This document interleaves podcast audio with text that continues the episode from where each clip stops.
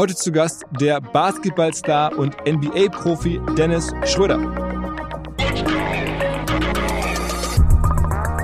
Ich will mich erstmal etablieren in der, in der, in der NBA. Ähm, für mich dieses Marketing, das war am Anfang zweitrangig. Ich wollte wirklich halt einer ähm, da sein, der, also Leute mich respektieren, die ganzen Superstars, dass sie ganz genau wissen, okay, Dennis Schröder ist halt natürlich auch äh, ähm, etabliert in der Liga und ähm, ist einer der besten so und äh, Im Endeffekt habe ich äh, Marketing erst vier, fünf, sechs Jahre nach meiner, äh, nachdem ich in die NBA gekommen bin, haben wir halt darüber nachgedacht.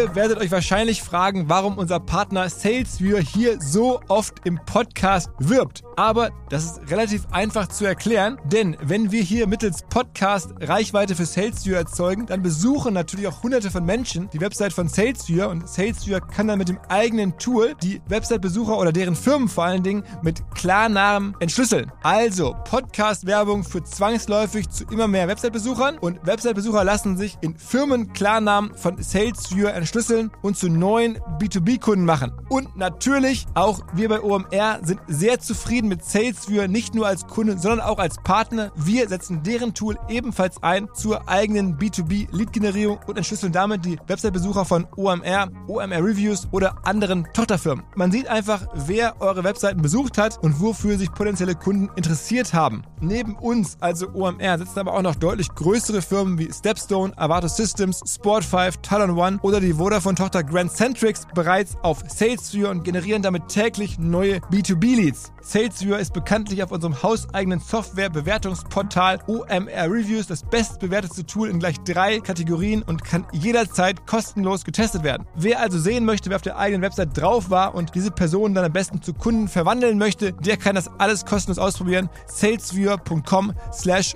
OMR. Zurück zum Podcast. Als großer Sportfan, insbesondere US-Sportfan, habe ich natürlich die Karriere von Dennis Schröder seit den Anfängen vor acht, neun Jahren verfolgt und immer schon gedacht, Mensch, eigentlich müssten wir mal einen Podcast machen, denn gerade Basketball in den USA, die NBA hat so viel zu tun mit Marketing, mit Business logischerweise, aber auch mit Tech. Und der Dennis hat einfach mit den Größten des Spiels zusammengespielt, mit LeBron James unter anderem in LA. Da gibt es so viele Fragen, die wir natürlich gestellt haben, aber halt auch darüber, wie er seine mittlerweile 75 Millionen an Career Earnings investiert, was er damit macht. Er hat zum Beispiel in Braunschweig, wo wir gesprochen haben, den dortigen Basketball-Bundesligisten gekauft das Gespräch habe ich gemeinsam übrigens geführt mit einem Kumpel von mir, dem Jan Sessenhausen, Unternehmer bei Cusp Capital, früher bei Tengelmann Ventures gearbeitet, sehr erfolgreich und vor allen Dingen ein noch viel größerer NBA-Experte und Fan, als ich es bin. Und da dachte ich mir, okay, wenn ich schon die Chance habe, Dennis Schröder zu treffen, dann am besten mit Jan gemeinsam. Und als wir uns da in Braunschweig getroffen haben, habe ich gemerkt, der Dennis Schröder, der kennt sich mit Podcasts eigentlich gar nicht so gut aus. Er wollte es am Anfang aber nicht so richtig zugeben, aber danach habe ich ihm dann selber an seinem Handy gezeigt, wie man so Podcasts abonniert und er wusste nicht so genau, ähm, wer wir eigentlich waren. Und dann hat mir sehr, sehr geholfen, dass sein Fitnesstrainer mit dabei war. Nach dem Gespräch wollten die nämlich in die Halle gehen oder trainieren. Er muss ja auch in der Sommerpause eigentlich jeden Tag trainieren, um halt NBA-ready zu bleiben. Und dann hat der Arne Greskowiak hier Shoutout, dann Dennis erzählt, Mensch, hier OMR hat uns da sehr, sehr gelobt und auf einmal war dann das Eis gebrochen. Das war super hilfreich. Also vielen Dank hier, Coach äh, Greskowiak. Und äh, interessant zu sehen, wie die da so gemeinsam interagieren, wie die gemeinsam leben. Also der Dennis, sein ganzes Umfeld, sein Fitnesscoach. Er muss sich auch deswegen fit halten, weil noch gar nicht klar ist übrigens, wo er im nächsten Jahr spielen wird. Auch das konnte ich natürlich aus ihm nicht rausbekommen. Er ist gerade in Gesprächen, ist gerade sozusagen vereinslos, wartet auf den nächsten Vertrag. Da wird es auf jeden Fall was geben, aber man weiß noch nicht so genau, bei welchem Verein es sein wird. Er hat mir gesagt, das wird auf jeden Fall ein Contender, also eine Mannschaft sein, die oben mitspielen kann. Warten wir es ab. Jetzt ist mal rein ins Gespräch mit Dennis Schröder, unterstützt von Jan Sessenhausen. Auf geht's! Herzlich willkommen zum OMR Podcast. Großer Tag für mich. Wer diesen Podcast verfolgt, der weiß, ich bin nicht nur Business-Fan, sondern vor allen Dingen auch großer Sport- und insbesondere US-Sport-Fan. Und da kann man sich denken, irgendwann muss es hoffentlich soweit kommen. Jetzt ist es soweit. Ich bin hier in Braunschweig, deswegen ahnt ihr schon, zu Gast ist ähm, Dennis Schröder. Und ich habe einen Co-Host dabei, und zwar einen deutschen Venture Capital Investor, mit dem ich befreundet bin, von dem ich weiß, dass er ganz, ganz großer NBA-Fan ist und hier ein bisschen unterstützt. Und zwar der Jan Setzenhausen. Moin zusammen. Vielen Dank, dass wir hier sein dürfen. Danke dir. Große Ehre. Danke. Ähm, erzähl mal, du bist jetzt ähm, paar Wochen hier in, in, im Sommer in Deutschland jedes Jahr? Ja, also immer nach der Saison, äh, ein, zwei Wochen nach der Saison bin ich immer in Braunschweig, äh, verbringe hier eigentlich die meiste Zeit mit der Familie. Und ähm, hier kann ich immer runterkommen nach der Saison, äh, weil natürlich 82 Spiele in sechs Monaten ist schon ein bisschen viel. Und hier geht so alles los. Ne? Du bist ja auch Braunschweiger Junge sozusagen, bist hier aufgewachsen. Hier aufgewachsen, ganze Jugend mitgemacht und äh, ja, dann von hier aus direkt in die Liga gegangen. Und hier hat dich auch jemand gesehen, ich glaube, auf irgendeinem Freiplatz, wo du Basketball gespielt hast und dann gemacht und gesagt, okay, der, da warst du irgendwie so 15, 16 oder sowas gefühlt? Noch, noch jünger. Noch jünger? Äh, 11, 12. 11, 12. Hab dann aber mit 14 angefangen, also wirklich im Verein zu spielen. Ähm, Was ja spät ist. Ja, also Livio Kalin, er ist äh, mein Mentor, äh, wie mein zweiter Papa gewesen ähm, im Basketball. Er war, glaube ich, der Einzige, der äh, an mich geglaubt hat und mit mir wirklich trainiert hat. Und ähm, ja, der hat mich äh, beim Prinzenpark äh, hier in Braunschweig hat er mich äh, entdeckt sozusagen. Und dann hat er dich überredet, in den Verein zu gehen und dann ging's los. Ja, also äh, erster Tag hat er gesagt, wo er mich gesehen hat, äh, komm doch mal morgen vorbei zum Training und äh, da sind wir nicht zum Training gegangen oder bin ich nicht zum Training gegangen. Und wir haben direkt bei der alten Waage, das ist die Halle, die Sporthalle, äh, wo wir da, also wo die zweite Liga äh, und die Jugendmannschaften trainiert haben, äh, immer wenn es geregnet hat, weil wir sind ja geskatet, äh, sind wir immer unter die Halle gegangen, weil es war dann natürlich überdacht und ähm, dann stieg er aus dem Auto und hat gesagt, ach, du bist ja hier, dann lass uns mal nach oben gehen und äh, trainieren. Und so war mein erstes Training. Okay, aber eigentlich bist du Skateboardfahrer. Ja, ich habe mit meinem Bruder angefangen. Äh, Ich glaube, ich war sechs, sieben. Äh, Er ist ja fünf Jahre älter als ich und äh, er hat mich dann immer mitgenommen zu den Skatehallen und Prinzenpark. Ähm, und ja, da haben wir viel gemacht. Und dann bist du, wie alt warst du, als du in die, NBA gekommen bist? Ich bin gerade 19 geworden, frisch 19 Du geworden. hattest schon ein bisschen in Braunschweig logischerweise gespielt. Genau. Ich habe äh, zwei Jahre in der ersten Liga gespielt. Ähm, Pro B natürlich auch, ist die zweite Liga äh, hier in Deutschland und hatte so einen Kooperationsvertrag mit, glaube ich, 17 unterschrieben. Und äh, ja, erstes Jahr in der ersten Liga nicht viel gespielt, äh, so ein paar Minuten. Und dann im zweiten Jahr hatte ich äh, einen griechischen Coach, der äh, auf junge Leute gesetzt hat. Und ähm, ja, dann habe ich echt so 20, 25 Minuten gespielt und habe die Zeit auch sehr gut genutzt. Und ähm, ja, dann kamen die ganzen äh, Scouts immer zu den Spielen, wurde dann äh, zum Hoop Summit eingeladen in Portland. Ähm, da waren, ich glaube, die zwölf Besten auf der Welt, also nicht Amerika äh, mit drin, gegen die zwölf äh, Besten aus Amerika. Und da habe ich ein gutes Camp gemacht und ein sehr geiles Spiel. Ähm, am Samstag, weiß ich noch, äh, in, in Portland in der NBA, also in der Halle.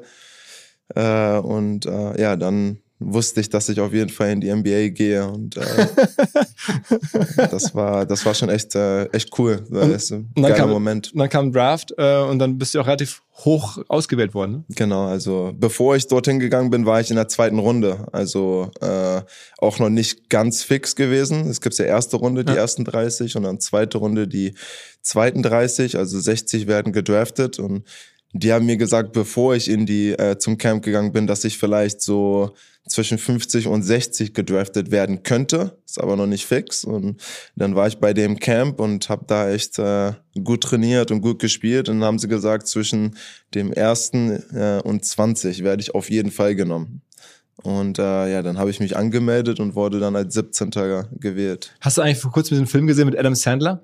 Ähm, Ja, ja. Den von LeBron James? ja, ja, habe ich gesehen. Äh. So ist es so ähnlich, wie das da dargestellt wird? Ist es so? Ist, ähm, ich meine, mit dem habe ich ja gespielt in äh, Boston. Ja. Äh, cooler Typ, hat das auch sehr geil gemacht. Äh, Adam Sandler so oder so, einer der besten Schauspieler. Und ist das aber, sind so die Umstände so, wie man das in dem Film sehen kann?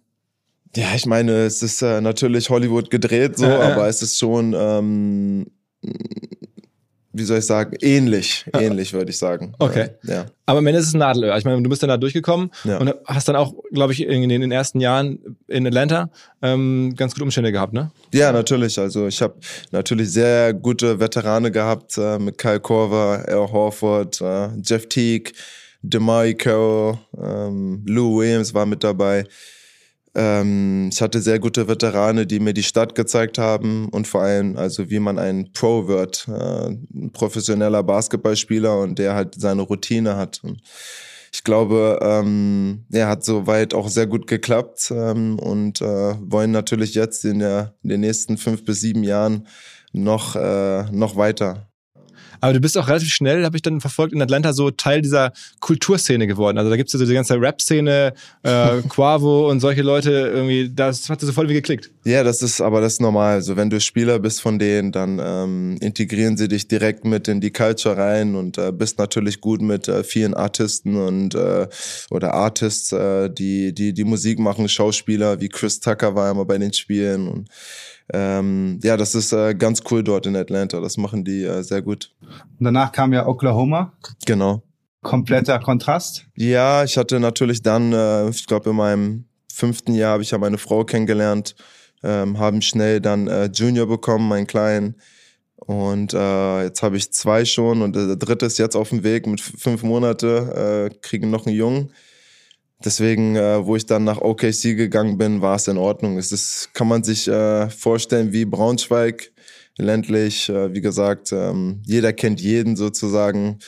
Äh, bei den Spielen waren halt immer die gleichen Leute äh, auf den gleichen Plätzen, was crazy war. Ähm, aber wie du schon sagst, das war schon echt äh, verschieden. Also und in der Zeit in Oklahoma, wir haben auf dem, äh, auf dem Weg hierhin noch darüber gesprochen, kam ja auch so ein besonderes Erlebnis, die Bubble. Also ja, vielleicht so, ja. vielleicht willst du das kurz erklären für die Zuhörer, was die Bubble war und wie war es in der Bubble? Das war ja mal was komplett anderes. Hm.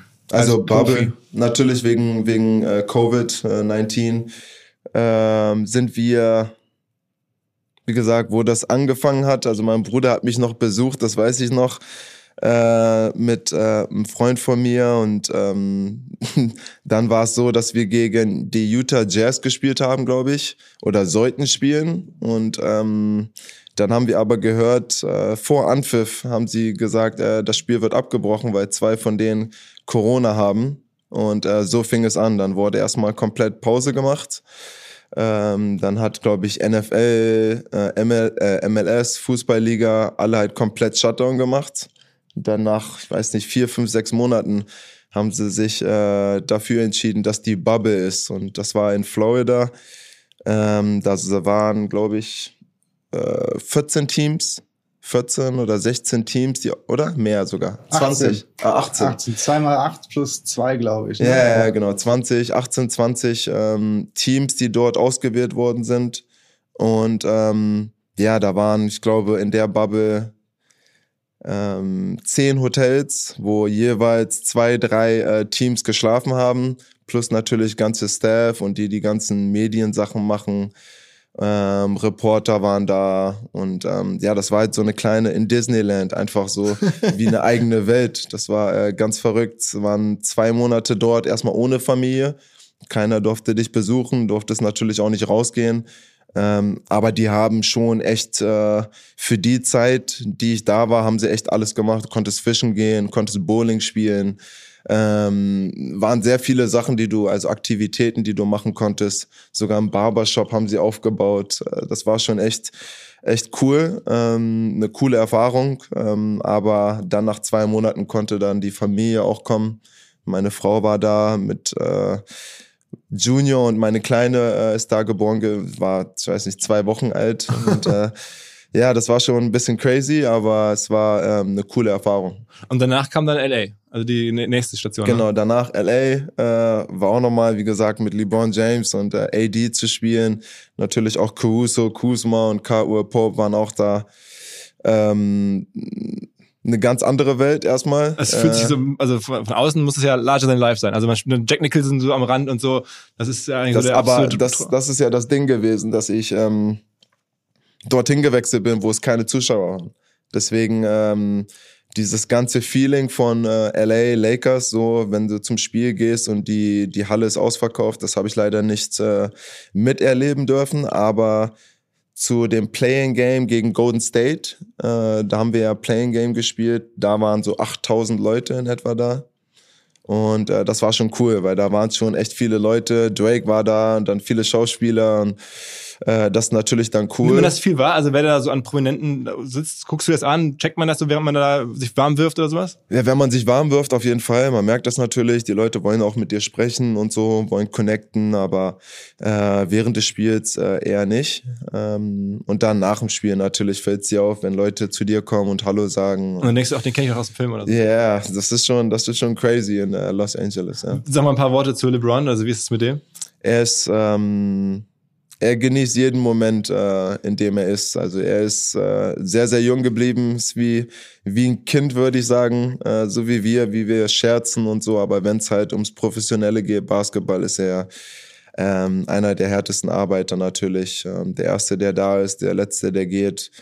Und ähm, in allen, in allen Zügen genießt er das halt. Aber ist der so jemand, der auch die ganze Mannschaft verschiebt? Also, dass man sagt, okay, scheiße, der ist jetzt auch beim Training, da muss ich mehr geben, oder der ist im Kraftraum, da muss ich mich noch mehr anstrengen als normal? Nee, nee, er hat seine Routine und äh, die Routine, die, oder meinst du mich jetzt? Ja, genau, dass man das so fühlt, wenn man als Mitspieler, so, dass er, er ja, seine, ganze Mannschaft nach oben zieht, sozusagen, weil er dabei ist. Seine äh, erstes Training, wo ich reingekommen bin, ich bin ja eigentlich immer der, einer der Ersten, der äh, in der Halle ist und bin dann auch extrem früh, ich glaube eineinhalb Stunden, zwei Stunden vorm Training, äh, bin ich dann äh, in die Halle gekommen und ich habe schon Bälle gehört, dass jemand da trainiert. Und dann habe ich gesagt, okay, wer ist das? Und dann habe ich geguckt, Liborn ist schon voll am Schwitzen, kein T-Shirt an, ist am Trainieren mit einem Coach. Und ich denke mir so, okay, nächsten Tag muss ich halt ein bisschen früher kommen, damit ich ihn äh, und natürlich seine Aura auch, ähm, die er ausstrahlt und äh, wie er kommuniziert mit seinen ganzen Leuten, ähm, er hat natürlich auch viele Leute, die in der Organisation arbeiten, die äh, für ihn Sachen erledigen und ja, das ist äh, High Level, was er macht. Natürlich off the court auch seine Business-Sachen, die er macht. Plus aber natürlich, dass er einer der besten äh, Spieler ist. Ne? Aber, aber das ist schon so, dass man dann trotzdem irgendwie noch eine persönliche Nähe aufbaut oder ist es mehr so, man macht sein Business nebeneinander her im selben Team, aber man baut gar keine Chemie auf? Na, das schon. Also ich meine, wir haben sehr viele Sachen auch off the court gemacht mit ihm.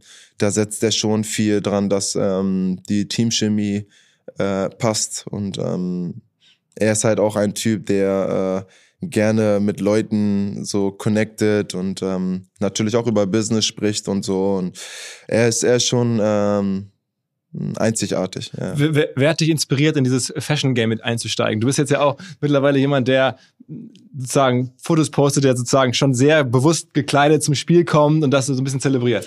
Ja, ich habe das aber äh, letztes Jahr, ich glaube die letzten zwei Jahre eher weniger gemacht, weil äh, die Liga, die ist jetzt auf einem anderen Level. So, das ist, da ziehe ich mich lieber All Black an und gehe zum Spiel und konzentriere mich aufs Spiel. Das ist schon eine Liga zu hoch für mich. Ähm, Was an, an Fashion rausgehauen wird sozusagen. Ja, das ist schon nicht mehr. Äh, es gibt ja League Fits. Ich glaube, yeah. du warst ja zweimal League Fits All NBA oder. Ja, yeah, also aber dann irgendwann. Nee, gar nicht. Also ich war connected mit ihm auch, äh, kannte ihn auch und der hat das aufgezogen. Auch eine coole Plattform. Ja aber Leute haben das zu dem, also zum Level gebracht, wo ich da gar nicht mehr so. Das also ist zu viel für alle Zuhörer, das ist halt so eine, am Ende ist ein Instagram-Account vor allen Dingen, oder? Genau. wo halt die Outfits der Spieler vor dem Spiel sozusagen gepostet werden und dann äh, ja, kommen da halt crazy Sachen bei zustande. Also ja. alle haben irgendwelche krassen Sachen an. Genau. Und ich meine, in jedem Sport, äh, Leute versuchen das natürlich so zu machen wie in der NBA auch. Das heißt, jetzt Fußballspieler kommen und die machen die Bilder. Äh, in der NBA ist halt schon mehr Lifestyle, so, was halt auch cool ist. Ähm, aber ja, wie gesagt, äh, Fashion bin ich trotzdem immer noch äh, sehr interessiert dran und mache auch viele Sachen ähm, off the court auch, äh, die mich interessieren. Aber zum Spiel, wie gesagt, äh, All Black und aufs Spiel konzentrieren und äh, versuchen, einen Sieg einzufahren. Wird es denn beobachtet, was die Einzelnen so machen? Also guckst du einfach deine Mannschaftskameraden machen, guckt man sich an, okay, da ist jetzt ein Rookie, also jemand neu und der fängt schon an mit League-Fits. Ist das so ein bisschen so, dass man da genau Auge drauf hat? Ja, Leute haben echt, also das ist, äh, war echt äh, Wahnsinn, dass ich das so äh, in LA vor allem, dass Leute wirklich sich, Kusma zum Beispiel, er ist ja fast wie, äh, wie ein Model schon. Also er ist äh, wirklich connected mit allen Leuten und äh, macht das auch gut, ist auch immer bei den ganzen Fashion-Shows und so. Er interessiert sich halt wirklich dafür und ähm, bei ihm ist halt wirklich das im Kopf. Und bei allen eigentlich jetzt, ey, ich muss mich gut anziehen, dass ich auf League-Fits drankomme. So, das ist schon äh, extrem. Ähm, League-Fits ist natürlich auch echt groß geworden und ähm, die kooperieren natürlich auch mit sehr vielen Leuten jetzt. Wie, wie, wie viele Anfragen hattest du so von Marken, äh, großen Marken, kleinen Marken bezüglich hier kostenlose Klamotten. Hm. Also ähm, kostenlos. Ich habe immer noch, glaube ich, äh, so viele Kartons äh, in unserem Storage Room. äh, die schicken einfach die Sachen. Also im Endeffekt, die schicken die äh, zur Facility oder äh, zu uns nach Hause und ähm, da sind immer noch so viele Klamotten, die sie natürlich äh, wollen, dass ich die promote. Und wo ich dann zu den Lakers gegangen bin, war es extrem von Balenciaga, Louis Vuitton, Dior, die ganzen hohen äh, Designer, die halt wirklich sagen, hier, nimm mal die Sachen und promote die mal, weil du halt bei den Lakers spielst. Und Aber hast du einen Stylisten oder Stylistin, dann machst du alles selber? Nee, meine Frau und ich haben alles selber gemacht. Also wir haben echt, ähm, wir haben bei Asus, das ist so eine Online, ja. eigentlich mache ich keine Werbung, aber da haben wir echt viel, äh, haben wir viel bestellt und ähm, haben immer alles selber zusammen. Auch bezahlt dann? Ja, ja, natürlich. Da haben wir immer unsere Sachen geholt. Äh, natürlich wollten immer Leute, dass wir äh, deren Sachen anziehen, aber ich meine, äh, heutzutage kriegst du dafür äh, sehr viel Geld, ja. wenn du das machst. Ähm, aber wir haben, wie gesagt, dafür bezahlt und ähm, waren auch sehr gut mit Asus und deswegen wie gesagt, ist, ist denn Instagram generell für dich ein Thema? Also ich meine, du man hat das Gefühl, du nutzt es mal stark, mal nicht. Also zwei Millionen Follower ist natürlich schon schon Wort, ähm, aber es ginge noch mehr. Also du hast dann wieder ganz, also eigentlich gar nicht so viel Output, wie man es so, sich so vorstellt. Ja, ich bin ähm, mal, ich habe immer so Phasen. Äh, natürlich Instagram ist gut, dass man seine eigenen Sachen pushen kann, äh, natürlich auch Leuten zeigen kann, äh, wofür man steht und so. Und wie gesagt, ich nutze das, wenn ich mich äh, danach fühle. Ich nehme das jetzt nicht so, um zu sagen, okay, ich mache jetzt viel Geld damit oder ich will, ähm, ich mache einfach die Sachen, die ich fühle. Wenn ich denke, okay, ich will jetzt heute einen posten, der Geburtstag hat, dann poste ich das. Ähm, aber äh, im Endeffekt, wenn ich sage, okay, ich will jetzt irgendwie ähm, Geld damit verdienen oder äh, ich will irgendwie in, in, diese, in dieses Thema rein, dann äh, mache ich das. Da hat deine Frau YouTube-Videos angefangen, wo du eher Nebendarsteller bist. Ich bin ja, ich habe auch YouTube. Äh, genau, aber mit deiner Frau, als sie angefangen hat damit, war das mhm. deine Idee? War das ihre Idee? Oder? Ihre, ähm, weil sie hatte, also sie mochte meine Plattform, weil wir waren ja da eigentlich als Familie. Ja. Ähm, und äh, wir haben Patrox, das ist äh, ein TikToker, der hier auch aus Braunschweig ist. Der hat äh, viele Channels. Er hat so vier, fünf, sechs verschiedene Channels und ähm, er meinte halt zu uns, wenn wir Familie machen, dann sollte da auch nur Familie draufkommen. Das heißt nicht jetzt, äh, du machst Familie, acht Videos und dann machst du ein Video, wo du äh, mit Autos bist zum Beispiel und machst irgendwie Lifestyle weil dann die Leute, die Community, die sich da schon gebildet haben, die wollen das halt nicht sehen, die wollen keine Veränderung. Und deswegen haben wir gesagt, okay, dann werden wir nochmal eine, äh, eine Plattform machen oder ein Channel nochmal machen für meine Frau, dass sie halt über ihren Fashion oder äh, über ihre als Frau, also Spielerfrau, ähm, dass sie da ihre Sachen dann auch machen kann. Wir haben einen neuen Partner hier im Podcast, an dem wir mit OMR auch zu einem ganz, ganz kleinen Teil beteiligt sein dürfen. Die Rede ist von Along, eine Firma, die folgendes Problem löst. Und zwar B2B-Verkaufsprozesse sind sehr kompliziert meistens. Es werden verschiedenste Materialien hin und her geschickt, Präsentationen, Videos, Angebote, Case Studies, Kalkulationen in verschiedensten Iterationen mit verschiedensten Menschen in den jeweiligen Verteilern. Ihr kennt es alle, E-Mail-Schleifen, E-Mail-Ping-Pong. Das macht den Prozess häufig kompliziert und zieht ihn sehr in die Länge. Und vor allen Dingen gibt es gar keine Insights aktuell über das Verhalten der Käufer. Also man sieht gar nicht als jemand, der das Angebot unterbreitet, was auf der Gegenseite so passiert. Und genau das ändert jetzt Along. Die bauen die sogenannten Along Spaces, also digitale Sales Rooms, in denen alle Materialien hochgeladen werden können, in denen sich die verschiedensten Parteien austauschen können. Es entstehen einfach drei Vorteile. Man muss nicht mehr in irgendwelchen E-Mails nachsuchen. Angebotene Lösungen und Zahlen und Grafiken können schnell überall in Meetings geteilt werden. Und als Verkäufer sieht man natürlich, wer wann sich über welche Sachen informiert hat, worauf zugegriffen hat. Und man kann Informationen auch live anpassen. Along funktioniert also hier wie ein Co-Pilot, analysiert das Engagement der Interessenten und stellt sogar Empfehlungen für den nächsten Schritt zur Verfügung. Technisch aufsetzen aufsetzen kann man das alles in wenigen Minuten auch mit dem jeweiligen eigenen CRM verbinden. Das macht Along. Wir glauben auch deswegen dran, weil es im Bereich Digital Sales Rooms die Nummer eins ist auf unserer hauseigenen Softwareplattform auf OMR Reviews, natürlich alles DSGVO-konform. Wer mehr wissen oder vielleicht eine Demo angucken möchte, alle Infos along space, ein Wort along space, space auch ausgeschrieben, alongspace.com slash OMR. Und wenn ihr jetzt über diesen Link kommt, also als OMR-Hörerin oder OMR-Hörer kommt, dann bekommt ihr drei Monate gratis, wenn ihr für ein Jahr bei Along abschließt. Zurück zum Podcast. Jetzt ist die NBA eine riesen globale Medienmarke. Ich glaube Mhm. jetzt letzte Saison 10 Milliarden Umsatz ungefähr. Du bist mit 19 darüber gegangen. Wann ist dir klar geworden, du bist quasi Teil dieses Medienimperiums und hast dann auch angefangen, quasi eigene Medien, dich selber als Medienmarke zu etablieren? Wann, also, wann hast du damit angefangen? Boah, recht spät. Also ich, äh, wir oder für mich war immer das Ziel, ich will mich erstmal etablieren in der, in der, in der NBA. Ähm, für mich dieses Marketing, das war am Anfang zweitrangig. Ich wollte wirklich halt einer ähm, da sein, der, also Leute mich respektieren, die ganzen Superstars, dass sie ganz genau wissen, okay, Dennis Schröder ist halt natürlich auch äh, ähm, etabliert in der Liga und ähm, ist einer der Besten so und äh, Im Endeffekt habe ich äh, Marketing erst vier, fünf, sechs Jahre nach meiner, äh, nachdem ich in die NBA gekommen bin, haben wir halt darüber nachgedacht, was äh, natürlich der eine oder andere würde das schon am Anfang machen oder sagen, äh, wir müssen es von Bei Anfang Zion an machen. Williamson war es schon fünf Jahre vorher Weißt zum du? Beispiel. Ja, aber er ist natürlich auch Zion. Ich bin Ja. jetzt, äh, da muss man natürlich auch die Levels sehen. Ähm, er sollte natürlich einer der, der besten Spieler aller Zeiten auch sein. So haben sie ihn natürlich gepusht. Und in Amerika, wie gesagt, Basketball ist auch noch mal auf einem ganz anderen Level als hier in Deutschland.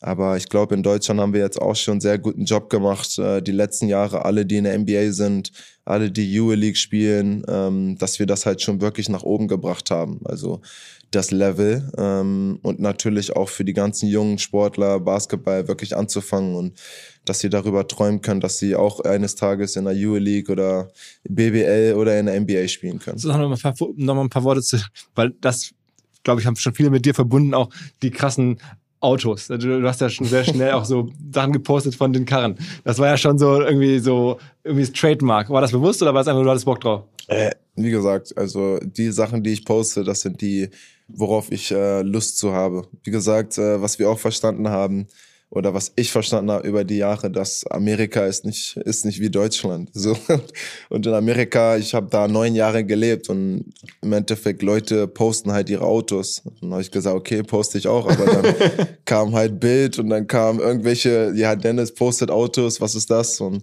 im Endeffekt, das ist nicht mein äh, Leute, die mich kennen, wissen, äh, wie humble ich bin, äh, wie ich auf den Boden gekommen bin. Und im Endeffekt, ich bin, äh, das hat mich geschockt ein bisschen so, weil im Endeffekt, ich habe nur in der Kultur gelebt, in Atlanta, wo natürlich die ganzen Rapper sind und Ja. die Schauspieler und da war es halt ganz normal. Und dann kam ich halt hierher und dann war es halt so ein bisschen ein Problem. Da hab ich gesagt, okay, die Leute haben es ein bisschen ähm, falsch aufgefasst, aber wie gesagt, die Leute, die mich kennen, wissen halt, wofür ich stehe. Wie gesagt, Familie. Ähm, ich bin humble, äh, komme immer nach Braunschweig zurück. Äh, Ich könnte auch egal wo äh, leben im Sommer, wenn ich halt frei habe. Aber ähm, ich bin, wie gesagt, äh, wie ich bin. Und du hast auch immer, was immer, also finde ich auch total interessant, wirklich immer Nationalmannschaft gespielt. Also Ja, fast, hab- fast jeden Sommer oder, oder Mhm. auch jetzt ähm, immer Nationalmannschaft. Ja, also immer wenn ich fit bin, weil ich auch verstanden habe, dass die Leute in Deutschland können mich halt nicht immer äh, spielen sehen, wenn ich um zwei, drei Uhr nachts äh, in Amerika spiele. So, das äh, habe ich dann natürlich auch irgendwann verstanden und habe gesagt, okay, äh, ich muss Nationalmannschaft spielen, dass halt wirklich die Supporters, die halt mich supporten wollen und äh, die Nationalmannschaft, die mich halt live sehen können und verfolgen können, dass ich das halt machen kann, indem ich Nationalmannschaft spiele. Und Deswegen habe ich immer gesagt, wenn ich fit bin und äh, wenn ich mich gut fühle, will ich für die Nationalmannschaft spielen.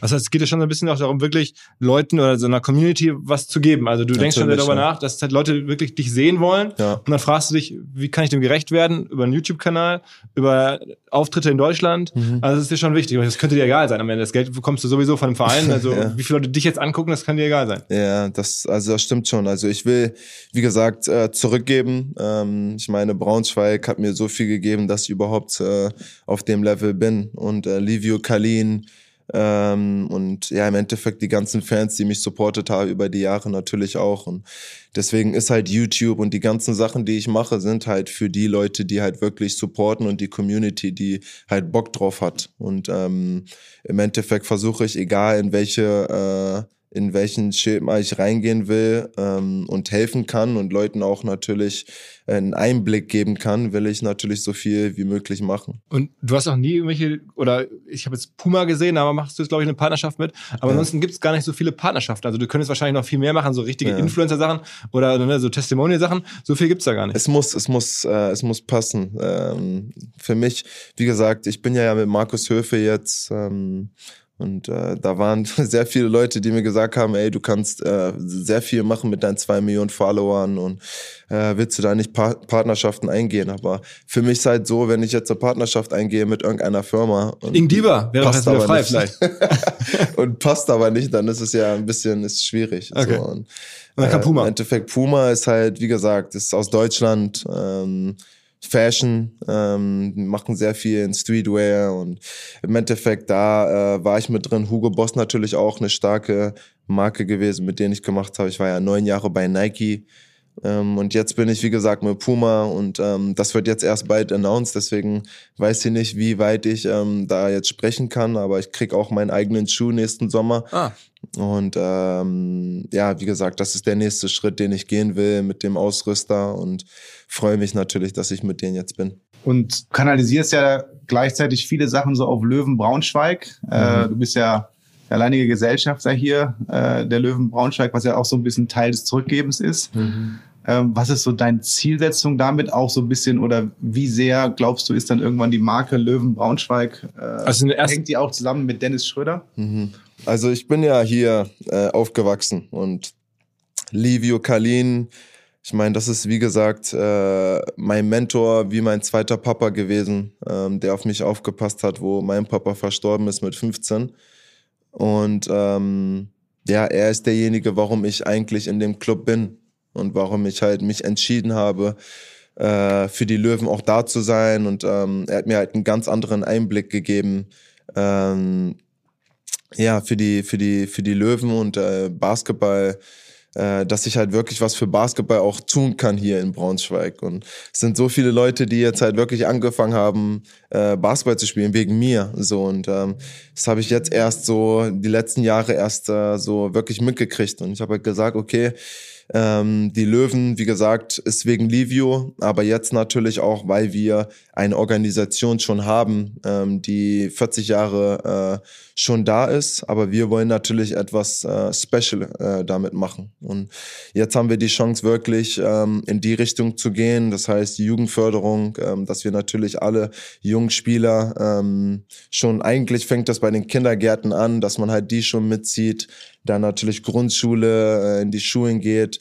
Ähm, und ja, da haben wir vieles vor und äh, da wollen wir natürlich äh, auf dem Top-Level und wollen natürlich ähm, auch in Deutschland, also in der ersten Liga natürlich ähm, sehr weit hoch spielen und vielleicht auch europäisch irgendwann. Aber ist das für dich am Ende eher so eine Art Charity-Sache oder ist das ein Projekt, wo du denkst, damit das kann man eines Tages sozusagen auch, das wird auch mal Geld verdienen oder ist es so, dass du sagst, das okay, da investiere ich einfach jedes Jahr hinein, weil deutscher Sport ist halt so, damit kann man kein Geld verdienen. Mhm. Also ich bin, wie gesagt, ich will schon, dass das wirtschaftlich Sinn macht und äh, ich will natürlich, dass ich nicht privat äh, die ganze Zeit in die Löwen äh, reingebe. Natürlich ist es eine Herzensangelegenheit für mich, das weiterzuführen und ich glaube, hätte ich mich nicht dafür entschieden, vor zwei Jahren zu sagen, okay, ich übernehme das, dann wäre es jetzt schon nicht mehr da. Und das ist eine Sache, die, die hätte ich auf jeden Fall mit meinem, also ähm, das hätte ich nicht ähm, gut verkraftet, sage ich mal. Ich meine, hier der Standort über die letzten zehn Jahre ist schon echt ein äh, guter Standort gewesen für Basketball ähm, weil wir natürlich auch sehr, sehr viele Ligen hatten. Also wir hatten Oberliga, wir hatten Regionalliga, Pro B, dann erste Liga. Leute sind echt hierher gekommen, um halt den nächsten Step zu machen. Und ähm, deswegen, wie gesagt, wir wollen natürlich und sprechen jetzt auch wieder mit den ganzen Sponsoren, ähm, und die sind natürlich jetzt auch, also die letzten zwei Jahre haben sie natürlich auch gesehen, wie wir uns ähm, natürlich entwickelt haben und ähm, wie wir gewirtschaftet haben. Wir haben jetzt schon auch Corona-Hilfen, waren sehr wichtig für uns, äh, für die Organisation. Und ähm, ja, da gehen wir jetzt immer, immer wieder, wollen wir einen Schritt nach vorne machen und einen Schritt das heißt, nach oben. ihr seid open for business. Wer jetzt sagt, okay, ich hätte nochmal Lust, mit einem Basketballverein zusammenzuarbeiten äh, aus der ersten Liga, äh, ihr sucht dann noch nach, nach Partnern oder wie ist da der Stand? Ja, natürlich. Also natürlich sind wir in der Region, wollen wir ähm, die, die Leute, die Firmen in der Region wollen wir natürlich mit einbinden. Ähm, die sind natürlich sehr wichtig für uns. Aber ich meine international, ähm, aus Deutschland, wie gesagt, äh, national auch. Also suchen wir schon Sponsoren und äh, alle Anfragen natürlich äh, her damit. So, äh, und ähm, es, es wäre schon cool, wie gesagt. Also wir versuchen natürlich auch äh, so eine Art Bayern-Organisation ähm, ähm, aufzubauen. Äh, warum sollten wir nicht äh, einer der größten irgendwann sein in den nächsten Jahren? Ähm, aber sind natürlich auch sehr ähm, wollen natürlich viel zurückgeben an die Jugend, ähm, damit halt die ganzen jungen Spieler, die jetzt äh, anfangen, Basketball zu spielen, ähm, auch äh, was reißen können. Was glaubst du, wie viele Jahre NBA stecken noch in dir, in deinem Körper? Was meinst du? Ich will, ich wollte eigentlich noch mal äh, äh nach Braunschweig. Ich wollte für Braunschweig noch mal spielen ähm, und wollte natürlich auch mit einem sehr sehr guten Level äh, hierher kommen, dass ich halt wirklich auch noch mal ähm, äh, was erreichen kann. Ähm, und wie gesagt, äh, fünf bis sieben Jahre. Fünf, bis sieben Jahre. Okay, das ja, ist ja ich habe, äh, wie gesagt, äh, ich fühle mich sehr, sehr gut. Ähm, pass auf, auf deine Körper Position auf. kann noch lange spielen. Also als Point Guard hat man wahrscheinlich die längste äh, Möglichkeit zu spielen, oder? Ja, es kommt drauf an. Ich meine, LeBron James, der ist ja auch, äh, der kann auch von eins bis vier alles spielen. Der passt natürlich sehr gut auf seinen Körper auf, macht viele Sachen dafür ähm, investiert viel Zeit und ähm, ja, wie gesagt, äh, Ende des Tages musst du halt viel auf deinen Körper achten, ähm, gucken, was du isst und ähm, ja, dann kannst du so lange spielen, wie, äh, wie, wie du willst. Das soll eigentlich immer das Ziel sein. Also vier, fünf Jahre, sagst du, sind auf jeden Fall noch möglich. Ja, also ich will, eigentlich war mein Ziel bis 35 äh, und dann nach Braunschweig zu gehen und dann immer noch auf einem sehr guten Level zu sein, so dass ich äh, noch okay. was reißen können. Okay, wie muss man sich das vorstellen? Also wenn du auf deinen Körper aufpasst, das heißt, du schläfst extrem viel. Ja, also schlafen, boah, die letzten, die letzten Jahre, äh, vor allem in Atlanta, war jetzt nicht, äh, dass ich sage, es war so viel. Es waren so, weiß ich nicht, sechs bis acht Stunden ähm, oder manchmal vielleicht auch weniger, kommt immer drauf an. Aber äh, ja, wie gesagt, auf den Körper aufpassen heißt, was du isst, äh, viel Wasser trinken, wie gesagt, ähm, Treatment machen, Behandlung, was jetzt natürlich auf einem sehr, sehr guten Level ist äh, heutzutage. Ähm, Mache ich halt auch ein bis zweimal Behandlung am Tag. Auch jetzt, auch jetzt über den Sommer hinweg? Ja, ja, genau, dass du halt auf deinen Körper aufpasst, äh, wow. Massagen kriegst, äh, Stretching bekommst, Fitness, wie gesagt, viele machen halt kein Fitness, sagen halt Basketball hat nichts mit Fitness zu tun. Ähm, ich bin halt auch in der, während der Saison jeden Tag im Fitnessraum und mache meine Sachen und ähm, ja, es, das spielt eine Rolle. Eis nach dem Training, ähm, eise ich mich an meinen beiden Knien, an meinen Knöcheln und an meinem Rücken ähm, Eisbäder. Wie gesagt, das sind so viele Sachen, die, die man macht, ähm, die jetzt nicht ganz genau was mit Basketball zu tun haben, aber die natürlich äh, für die nächsten Jahre dann am Ende, äh, wenn es äh, zur Richtung oder in die Richtung äh, aufhören geht, dass du da noch zwei, drei, vier Jahre äh, noch spielen kannst. Wie viele Leute sind das Team Dennis Schröder? Mit Physios, Manager, alles drumherum? Äh, hm. Ich würde sagen, boah, fünf bis zehn. Wow, wow. Die, die auch wirklich ganzjährig irgendwie in der Nähe sind, sozusagen. Mhm. Also, ja, also, ja, fünf bis zehn. Aber ist es in der NBA üblich? Also ist das so eine normale Größe? Ich nehme an, LeBron noch ein paar mehr oder die ja, Rookies ein paar weniger? Ist, ja, LeBron ist äh, auf einem anderen Level. Der hat natürlich äh, Leute, die in der Organisation angestellt sind, dass die halt natürlich auch mitfliegen können und ähm, dass sie oder dass er halt nicht alleine ist. Also er hat, äh, wie gesagt, zwei, drei Bodyguards, die mit ihm sind, Security, dann ähm, hat er zwei, drei Personal Assistant, dann hat er sein Physio mit sich. Und Im Endeffekt, ich habe auch mein Physio hier, ähm, ich habe meinen Fitnesscoach hier, dann habe ich einen Basketballtrainer, dann habe ich meine Leute hier, natürlich Kameramann heutzutage mit äh, Digital äh, Creator Sachen, Duell. Ähm, da, da brauchst du schon ein paar. Mein Bruder ist natürlich auch immer bei mir, meine rechte Hand. Und das kommt schon, da kommt schon ein paar zusammen. Sag mal, wenn ich mal nicht über die Lakers so reden hört, dann war das, glaube ich, eine, eine, spannende Zeit. Ähm, und auch mit LeBron kann man mhm. sich ja vorstellen. Warum bist du da nicht geblieben? Also ich meine, die große Frage, die kennst du ja auch. Warum, ich meine, sie haben dich ja ein Angebot gemacht. Warum hast du nicht gemacht? Äh, Angebot äh, haben sie nicht gemacht. Äh, das wissen natürlich viele nicht. Wie gesagt, äh, ähm, ich Lakers war in Ordnung. Also die Organisation, OKC für mich ist die beste Organisation äh, in der NBA. Ähm, Lakers aber habe ich jetzt nichts Schlimmes äh, gegen zu sagen. Also ich habe, wie gesagt, äh, wollte ich meine eigenen Entscheidung, äh, Entscheidungen treffen, habe nie eine, äh, ein Angebot von den Lakers bekommen. Ah, okay. Anfang der Saison habe ich ein auf Papier bekommen, das haben wir abgelehnt. Ähm, und dann ab Februar konnten sie ja dann mit uns nochmal sprechen. Und da äh, war kein Angebot da. Das okay. ist das Erste. Ähm, aber wie gesagt, äh, gegen Lakers habe ich, hab ich nichts. Ähm, die ganzen Spieler, die ganzen Leute, die waren in Ordnung. Es war cool. Ähm, und ja, wie gesagt, das äh, mit allen Leuten, glaube ich, habe ich immer noch Kontakt und bin immer noch gut mit denen. Du bist ja generell auch ein sehr, hat man das Gefühl, so People-Person. Also du hast jetzt auch noch, haben wir gleich drüber gesprochen, also eine Clique um dich herum, könnte man auch verfolgen. Flex Gang heißt so. das sozusagen. ja. Dann haben wir ein paar Worte dazu. Das ist auch mindestens dein, dein, dein, dein Freundeskreis, mit dem du auch gemeinsam, glaube ich, Klamotten machst, Business machst. Ja, also genau. Ich habe, äh, wie gesagt, meine Leute, mit denen ich aufgewachsen bin, die sind halt mit uns, also wir sind alle zusammen mit mir, ähm, machen unsere Sachen und wir gucken natürlich auch, was wir ähm, aufbauen können in dem Businessbereich, äh, dass äh, ja, dass wir unsere Community damit füttern können. Und ähm, im Endeffekt haben wir da die letzten Jahre auch äh, viel aufbauen können und im Endeffekt jetzt. Äh, Klamottenlabel ist glaube ich ein Beispiel, ne? Klamotten, genau. Jetzt jetzt kommt äh, Parfüm raus, äh, bald. Ähm, äh, unsere eigene, wir haben noch eine Modemarke, That's Tough heißt die. Ähm, ja, About You haben wir eine Kollektion, kommt sagen. jetzt bald raus. Äh, haben die euch angesprochen, also kam dann irgendwie Tarek und seine Kollegen da von About You und haben gesagt, Mensch, wollen wir nicht was gemeinsam machen? Genau, äh, wir haben einen Kontaktmann, ähm, Ramon, der hat äh, die Verbindung hergestellt und ja, seitdem sind wir äh, mit denen connected, ähm, haben den Vertrag unterschrieben für äh, ein Jahr erstmal um zu gucken, wie es läuft und ähm, ja, waren dann auch bei dem About You, äh, bei den Awards in ja, Mailand. Gesehen, ja. Und ähm, ja, unsere Kollektion kommt jetzt auch Anfang äh, September, glaube ich, raus.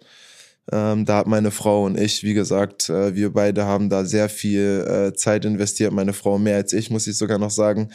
Und ähm, da sind echt sehr, sehr coole äh, Teile bei rausgekommen.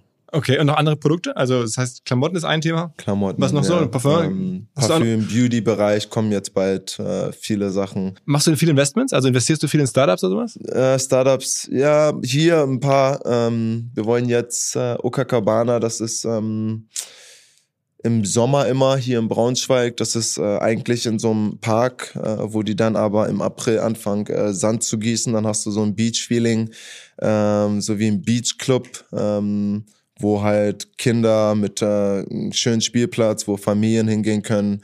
Natürlich gibt's da auch äh, Shisha, gibt's äh, Getränke, gibt's einen Biergarten. Also Gastro-Thema. Volleyball, genau, das ist Gastro und ähm, das wollen wir wahrscheinlich machen, auch mit so äh, zwei sehr guten Jungs hier, die ähm, viel in Gastro gemacht haben und äh, auch einen sehr guten Namen haben. Äh, wollen wir kooperieren, ähm, haben die Gespräche jetzt auch in den nächsten Tagen ähm, also Tech, also ich meine, der NBA, da gibt's ja viele, der, der Eigentümer der Vereine, die sind reich geworden mit irgendwelchen Software-Sachen und Tech und so. Ähm, und andere Spieler, das kann man auch so verfolgen, machen ja so Investments in irgendwelche größeren Startups. Machst du sowas auch? Äh, Startups eigentlich nicht so, nicht so viel. Ich mache viel Krypto, habe ich gemacht äh, oder mache ich noch. Äh, dann äh, heißt dann Immobilien. Bitcoin kaufen oder oder ja, oder Bitcoin, Ethereum. Ich bin eigentlich schon mit drinne, habe natürlich einen Experten an meiner Seite, der mir natürlich auch ein bisschen anlernt und ähm, der mir die Sachen auch zeigt. Äh, ich will natürlich nicht in Sachen investieren, wo ich wirklich gar keinen Plan äh, habe. Deswegen auch so NFTs und so, da ähm, bin ich auch mit jemandem liquide Team, ähm, die da ein paar Sachen machen und ähm, ja, wie gesagt, ich will schon Geld investieren, wo ich halt äh, Ahnung drin habe. Und deswegen mache ich auch sehr viel Immobilien. ähm, haben äh, sehr viele Wohnfamilienhäuser. Hier in Braunschweig vor allem. Auch in Braunschweig, ja, in Hamburg, äh, München und ähm, ja, wie gesagt, da. Äh, wie, wie viel wird darüber in der Kabine gesprochen oder Business Ideas ausgetauscht?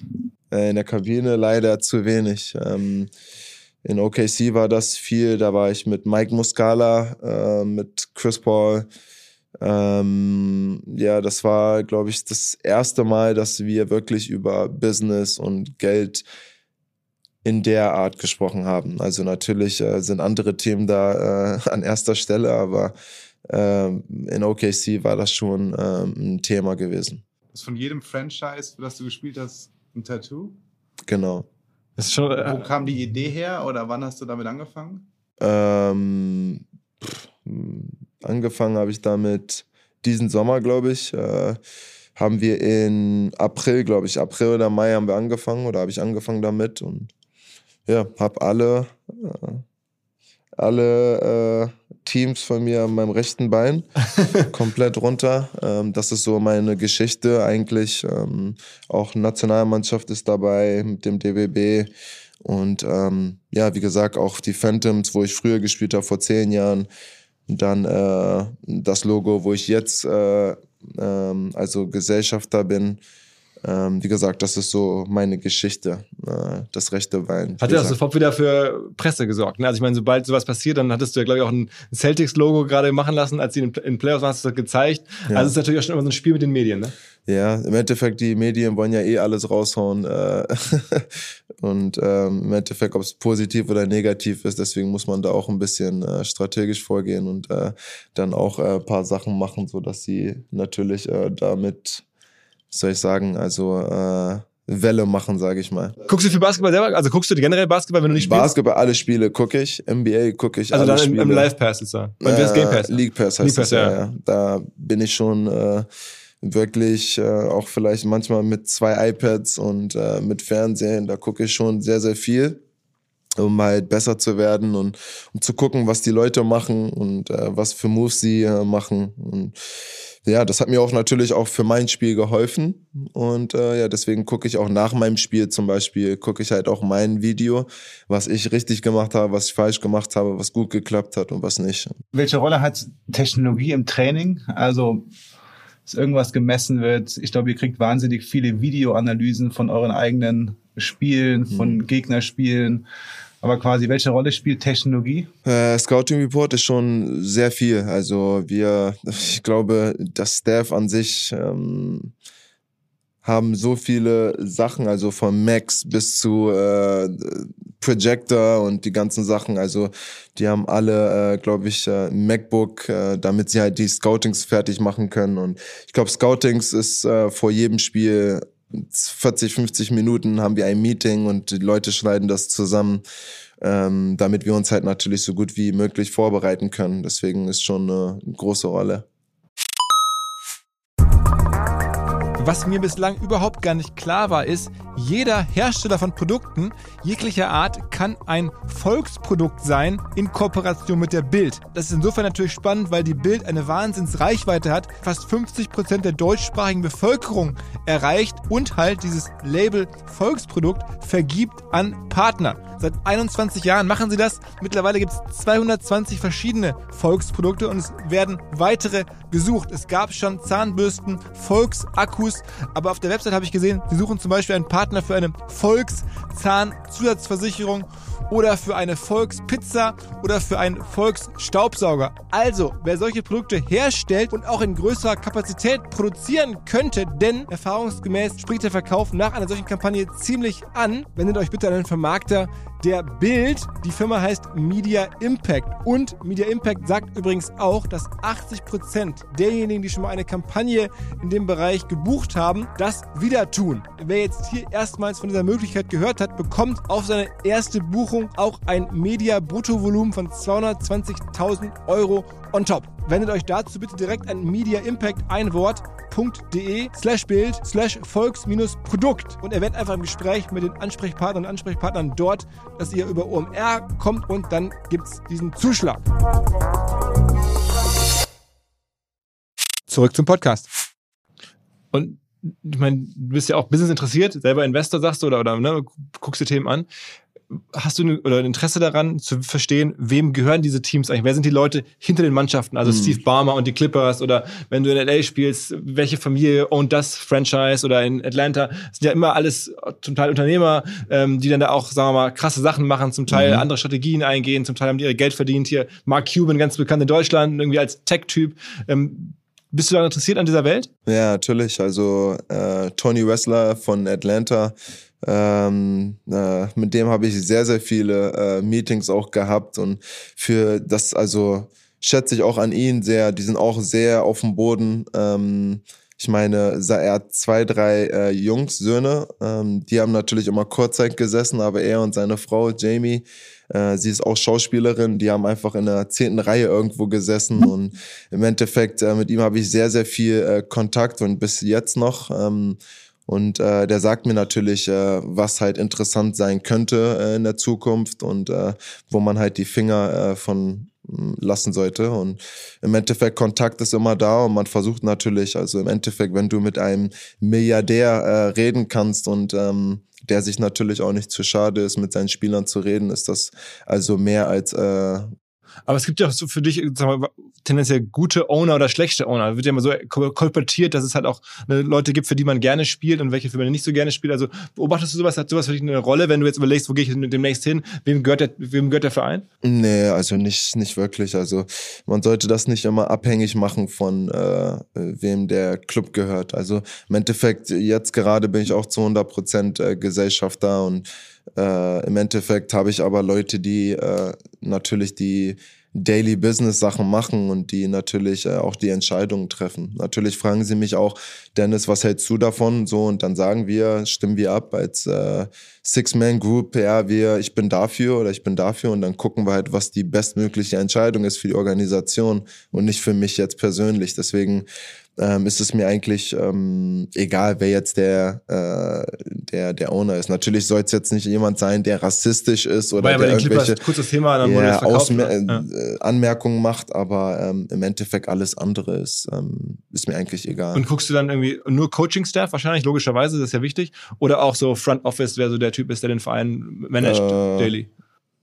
Ja, also was am wichtigsten ist für mich, ist natürlich äh, Teammates und äh, Coaches. Und mhm äh, ja, das, das ist, da sollte man schon drauf schauen. Glaubst du, es wird irgendwann in Deutschland so sein oder hoffentlich so sein wie in den USA, dass quasi so, so ein Franchise irgendwie wirklich ein Statussymbol ist, dass irgendwie so ein Basketballverein vielleicht für einen oder anderen Tech-Unternehmer, Unternehmerinnen, mhm. die zuhören, die wirklich zu Vermögen gekommen sind oder gekommen, dass die sagen, ich kaufe mir eine, eine deutsche Basketball-Bundesligamannschaft und mhm. gehe in den Wettbewerb mit Dennis Schröder?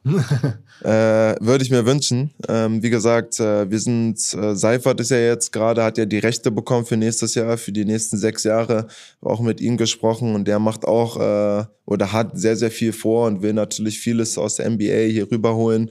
Und das ist ja auch mein Konzept. Also im Endeffekt sehe ich viel in Amerika, was man machen kann.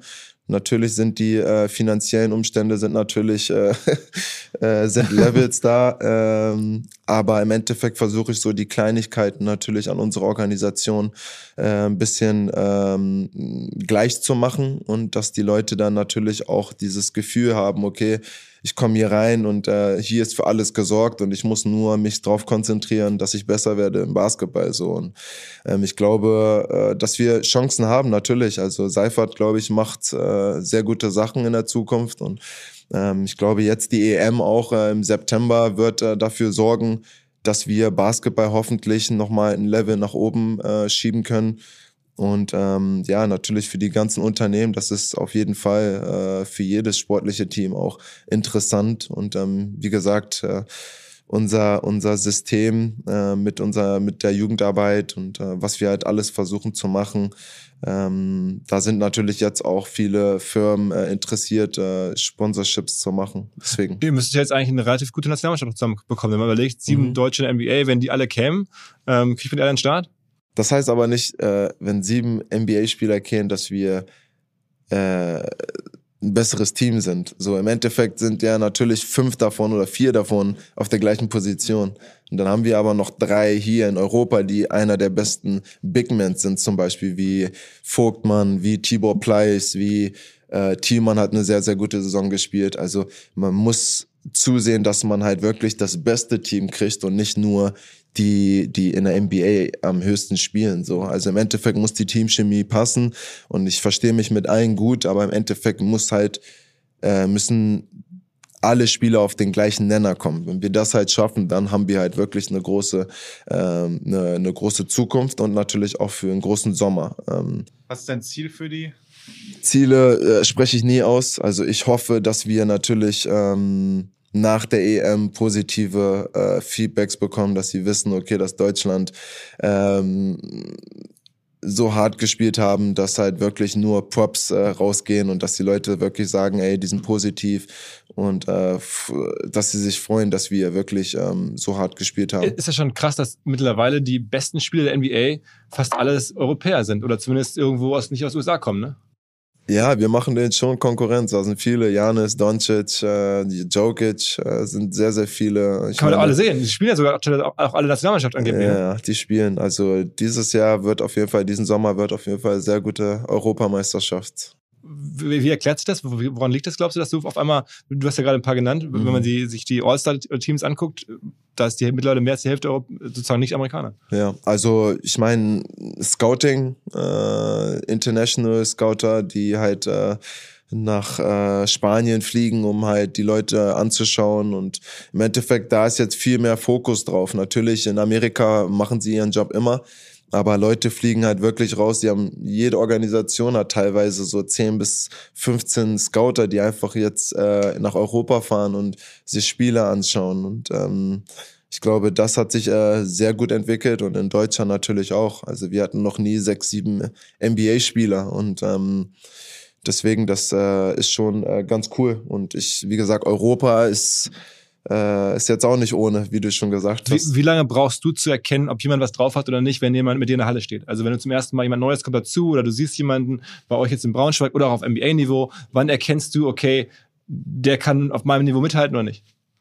Also jeder, jeder, der in der NBA spielt, will schon, äh, glaube ich, äh, mal Meister werden. Aber im Endeffekt muss man das natürlich auch realistisch sehen. Ähm, Im Endeffekt werde ich natürlich auch dazu beitragen. Und ich glaube, die letzten neun Jahre habe ich äh, zweimal die Playoffs nicht geschafft. Und wir haben schon echt äh, in, wie in Atlanta, wie du gesagt hast, die Kultur auch aufgebaut. Ähm, mit Mike Budenholzer, der dann natürlich äh, paar Jahre später dann mit Milwaukee einen Sieg, äh, eine Meisterschaftstitel geholt hat. Wir haben, äh, sind bis zu den Eastern Conference Finals gekommen. Ähm, als Team ohne große Stars ja damals. Ja, yeah, also das war schon echt äh, so ein Team, glaube ich, gibt's wird's auch nicht mehr geben, dass das halt wirklich so. Wie schweißt das zusammen? Das, ähm, ich weiß nicht, die Kultur von Coach Bud, die er mitgebracht hat, dieses familiärische, äh, seine Kinder, seine Frau immer mit dabei hatte und wie er, äh, er auch immer gesagt hat, ey, lass uns mal alle zusammen essen gehen, bringt alle mit und das war halt so dieses familiäre und dann im Training äh, kamen wir auf einen Nenner, jeder wusste, was er zu tun hat, wo er was bringt äh, zu jedem Spiel, um halt einen Sieg einzufahren. Und ja, hatten dann natürlich vorm Spiel auch gespaßt und, und dann wussten wir aber, wenn Anpfiff ist, ist halt äh, Go-Time und das war schon special und äh, wie gesagt, deswegen sage ich halt, wir hatten sehr, sehr gute Veteranen, die machen das natürlich auch. Welche Rolle spielen für dich die persönlichen Stats? Also guckst du nach jedem Spiel an, wie viele Punkte, wie viele Minuten, wie viel, weiß nicht, Assists, da gibt es ja auch ganz, ganz tiefe Stats bei euch, also so plus minus, also wie, genau. ähm, ist das für dich schon, so wichtig? also jedes Spiel guckst du sofort drauf? Ja, jeder, jeder, jeder, also jeder guckt sich das an ähm, und guckt halt, dass er, wenn er auf dem Feld war, dass er nicht dieses Plus-Minus, also dass er nicht im Minus ist. Äh, äh. natürlich viele, also es, die Liga ist so individuell. Das ist nicht äh, dieses familiäre. Ähm, das ist äh, natürlich jetzt über die Jahre wieder besser geworden. Ähm, aber NBA ist schon echt viel individuell. Was kann ich machen, damit ich halt heraussteche? Und im Endeffekt, ich bin nicht so, ich bin aus Europa, wie gesagt, ich versuche natürlich das zu bringen, was ich äh, bringen kann, jeden Tag, jede Nacht, um halt einen Sieg einzufahren. Aber es ist halt nicht, äh, dass jeder so denkt. Was mich total gewundert hat, ist bei diesem total professionellen, ich meine, ich finde es ja wirklich cool, dass du mit diesem Skateboard so verbunden bist, aber dass du teilweise auch im Sommer skaten gehst. Das ist doch eigentlich super gefährlich. Du könntest ja irgendwie was reißen, was brechen und dann wäre sofort ein Jahr verloren. Ja, aber ich äh, mache nur die Tricks, die ich auch im Schlaf äh, machen kann. also dafür sind sie nicht schlecht, Deswegen, muss man sagen. äh, also schon irgendwelche Kickflips und sowas. So. Genau, das sind also die, die ich eigentlich äh, mein ganzes Leben lang gemacht habe. So deswegen habe ich kein Problem damit. Das ist so wie wenn ich jetzt äh, vielleicht äh, Jetski fahre oder äh, weiß ja nicht. das sind Aktivitäten, also die, das mache ich mein Leben lang schon. Deswegen ist das äh, in Na, Ordnung. Okay, da passiert auch nichts. Nee, die Leute wissen aber auch, also die Teams, für die ich spiele, die wissen auch, also manchmal, wenn ich irgendein Shooting habe während der Saison, dann bin ich auch mit dem Skateboard äh, da, weil sie mich natürlich mit dem Skateboard filmen wollen. Und Gibt es andere NBA-Spieler, die so, die irgendwie so eine andere Sportart so gut können? Ich habe gehört, dass Clay Thompson äh, skaten kann, soll, aber ich äh, kann ich mir irgendwie nicht vorstellen. Äh, war- warst du in LA mal in der Skate-Szene oder sowas? Oder das, Äh, gibt's da so eine Nähe? Ja, ich bin äh, sehr gut äh, vernetzt mit den ganzen Skateboardern dort. Äh, die Legenden, Paul Rodriguez, äh, Tony Hawk?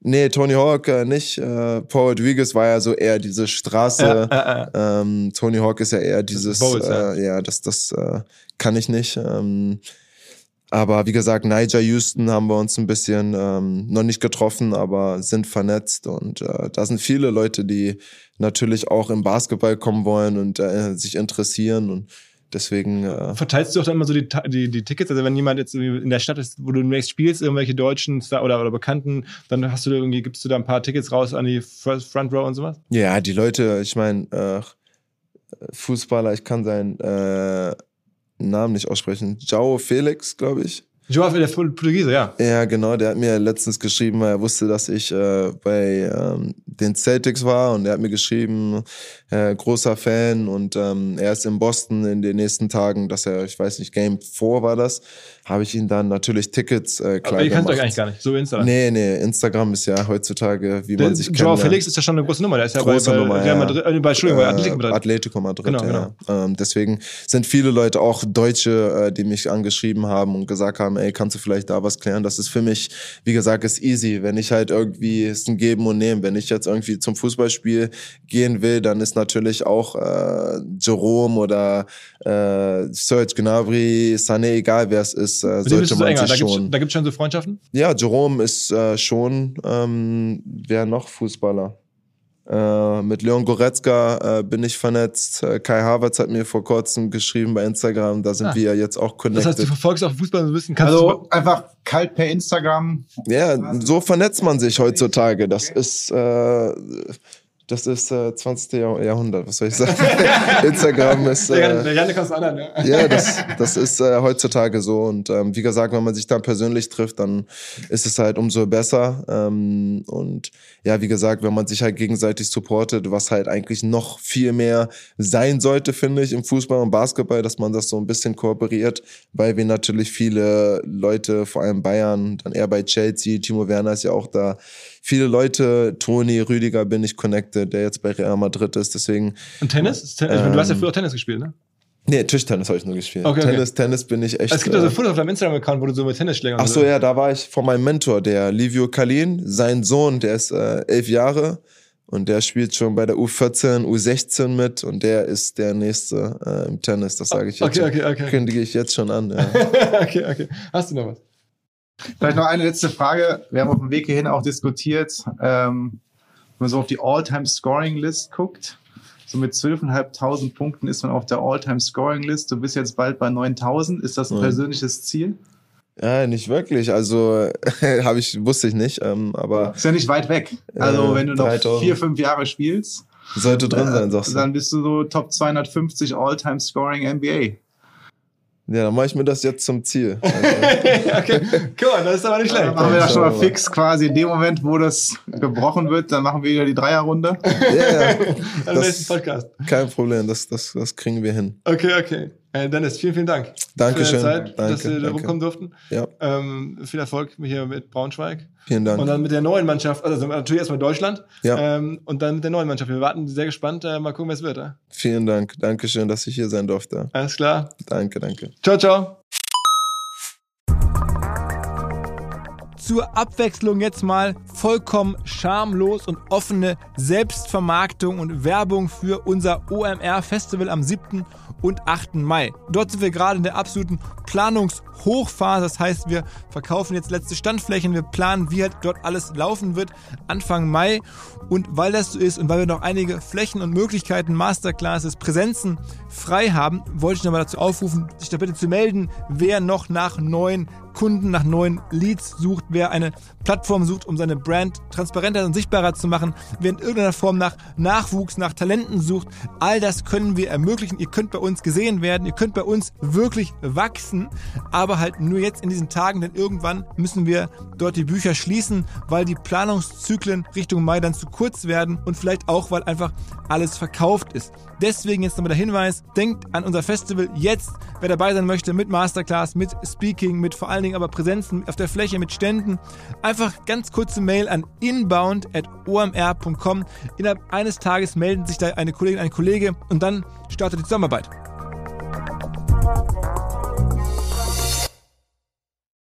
Zurück zum Podcast. Dieser Podcast wird produziert von Podstars bei OMR.